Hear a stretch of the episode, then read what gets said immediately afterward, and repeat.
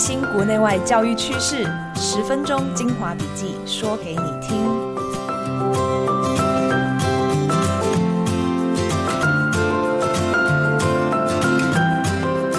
大家好，欢迎收听二零二四年一月二十二号的翻转教育笔记。我是今天的主持人，亲子天下媒体中心总主笔冰静孙。两个礼拜以前，全部的台湾人完成了总统和立委的选举。在节目播出的今天，正好是高三第一类组的学生要考最后一天的学测，而大部分的中小学已经开始放寒假了。多数的大家应该都已经进入了一个放松的模式。大家寒假有什么打算吗？想带孩子看展览吗？亲子天下整理了一份寒假儿童展览清单，或者不想待在室内，亲子天下和还我特色公园行动联盟合作，也整理出一份全台各地的特色公园共融公园，并且开发一种叫找公园筛选器，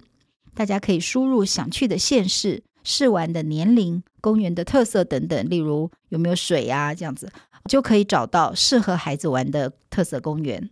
这两个连结我都会放在节目的资讯栏，供大家参考。今天想跟大家分享三则跟阅读相关的讯息。首先是一则美国教育专业媒体 Education Week 的综整报道，指出朗读就是念书给孩子听，不止给孩子好的起跑点，更是没有终点的学习策略。阅读是一个大家都非常重视的能力，相信每一位当父母的都跟我一样，曾经在小的时候念过故事书给孩子听。从绘本、桥梁书一直念到孩子逐渐识字之后，就慢慢的开始让他们试着自己读，或者有的时候跟他们共读，希望他慢慢长出自己阅读的能力。但是越来越多的学者、教育工作者鼓励，即使孩子渐渐大了，也可以继续为他们朗读，可以增进他们的阅读能力跟乐趣，同时培养深厚的关系。美国教育专业媒体《教育周刊》就汇整了相关的研究跟现场老师的经验，指出为孩子跟学生朗读有非常多的收获。例如，孩子会更喜欢阅读，享受其中的乐趣，增加孩子的词汇量跟各种背景知识。第二，可以提升学生主动参与学习的程度。一位美国三年级的小学老师在为孩子朗读故事书的时候，发现学生们都聚精会神，比听语言课的教科书的课文还要投入。第三，孩子很喜欢大人朗读，也喜欢轮流朗读，这样可以深化他们的感情。一位八年级的老师说，即使面对八年级的孩子，他会自己先读一段，然后让学生轮流各读一段。结果他发现，孩子不但很喜欢，而且深入的参与，还会在老师喊停的时候。意犹未尽，希望他继续读下去。另外，在朗读的活动中，大家也一起酝酿，营造了群体感，好像用朗读经营了一个紧密的社群。但是很可惜的是，当孩子越来越大的时候，多数的老师或者是父母就越不会对他们有这样子的朗读，而比较多是用自主学习、自主阅读的形式代替。当然，这两种方式都有很多的优点，但其实老师还是可以挪一点时间对孩子朗读，让学生一起参与的更多，轮流读，把这个当成另一种班级经营跟教学的活动，让孩子有更多一点学习的乐趣。其实父母在家何尝不能和孩子轮流朗读一本精彩的小说呢？也许大家可以在寒假试试看哦。第二则。我想跟大家谈谈台湾的学校图书馆。在你的学校或是你孩子的学校，图书馆是一个孩子很喜欢去的地方吗？我自己参观过蛮多学校的图书馆，有些一眼就看出学校认真的经营，每一种推荐跟摆设书的方式都让我很想立刻拿起来享受。但是也有一些学校图书馆里放的书都很旧了，而且都是很老的版本。我猜没有一个小孩会有兴趣多看一点，而这样的差异和学校是否位于都会区、是公立的或私立的无关。所以学校的图书馆为什么有这么大的差别呢？国家图书馆在去年底公布了一一一年学校阅读风貌与阅读力报告，有几个数字蛮让人担心。首先是经费的不足。根据这份报告，中小学购书的经费从一百一十年每一个学生平均介于一百五十元，到一百一十一年高中每个学生平均只有一百三十八元，而中小学生每一个学生平均只剩下八十七元，这个价钱连半本书都买不起。所以近三年的学生恐怕只能到图书馆去翻旧书，然后其中还有大概百分之二十左右的学校。根本没有编列图书购置经费，购书经费不足会导致图书馆的新书断裂，会影响孩子的阅读动机跟深度，对学生的阅读力有负面的影响。没有钱买书之外，中小学的图书馆也没人管。根据统计，高中图书馆平均有一点九八位馆员，他们是有专业的能力。国中小图书馆的专业人力。平均馆员只有零点九八人。如果我们以一所学校一名图书馆员来换算，全台湾就至少有七百八十九所的国中小的校园图书馆是没有馆员在运营的。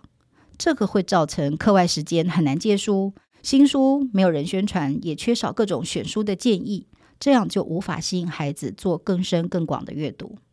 更不用说，全台湾三千三百多所国中小里面，有百分之五点五，也就是一百九十四所的国中小图书馆，他们的馆藏是没有达法定的标准，这些都将影响孩子的阅读兴趣跟能力，尤其是对家中资源较缺乏的孩子更是如此。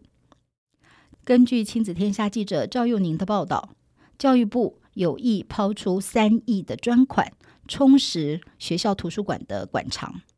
但是呢，是否能让学生享受到有好书读的美意，还需要政府部门改变，只看重馆藏量、每一个学生拥有的读书册数等等这些量化的指标，而要按照书况、出版的年份、类别，还有借阅的情形这些质化的指标来补助。另外，县市政府端、学校端是否能编列常年的经费，并且不用统一采购，让校方或是师生有更多的购书自主权，都还必须再细细思考。这样子才能确保阅读政策能细水长流，我们的孩子都有好书可以读。第三则要带大家看看位于台湾的社区里的独立书店如何陪伴孩子一起长大。二零二三年十月十八号，位在新北永和的一间独立书房——小小书房，正式启动了他们已经孕育了一整年的沃土计划——肥沃的沃沃土计划。在这项计划里，只要读者愿意用原价买书，书店呢就会捐出百分之十的购书金进入沃土基金。然后让每位与书店合作的学校老师可以带班到书店里面做校外教学，并且免费带走一本书。它影响的不仅是一个班级、一个学校、一个社区，这个计划也开始产生跨区的影响力。那最近位于台北市大稻埕的郭怡美书店也加入了沃土的行列，但是他们开发出第三条路，也就是与企业合作。如果双北的企业愿意赞助，参访的基金，他们就认为沃土的精神可以从郭怡美所在的大同区慢慢扩散，再集结众人之力，把沃土的精神串联再放大。这几年实体书店经营困难，连大型的成品书店、信义店都在去年耶诞节熄灯，更不用说从来没有以六到十五岁国中小学生为主要客群的社区独立书店。但是小小书房。就刚好位在新北永和区的文化路附近，至少有五间国中小，跟上千名的学生比邻而居，所以小小书房开始思考跟社区的学校做更多的连接。小小书房跟郭怡美书店的经营者都提到，许多人都是被街角的书店养大的，糖果啦、玩具啦、参考书或是各类的漫画书集散地，社区书店相伴长大的记忆。不应该在这个时代就此消失。所以在二零二三年的年末，小小书房已经迎来了两个七年级的班级，以及小学三年级、六年级各一个班。郭怡美书店呢，到现在也已经接待了两个五年级的班级。一月下旬还要再接待两个高年级的班级。二零二四年，小小书房正依约联系邻近的中小学。那郭怡美书店呢，也预计每个月让两个班来店里面做校外教学。每一个到店的孩子们都能挑选一本自己喜欢、想拥有的书。两个书店的心愿都是用整个城市来养孩子，养出独立自主、健康活泼的孩子。现在的父母很忙，老师也很孤立无援。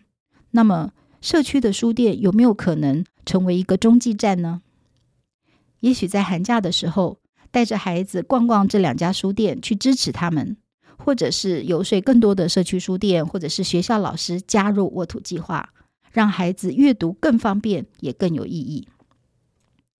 以上就是今天的翻转教育笔记。先跟大家预告一下，今年的国际书展将在寒假过后，二月二十到二十五号在台北世贸中心举行，会有几位很知名的绘本大师来台湾，例如《兔子先生去散步》《小鸡逃跑记》《小金鱼逃走了》。这几本很经典的绘本的作家五味太郎先生，还有独角仙武士系列、霸王龙等的作家宫西达也、本尊都会来到台北参加国际书展。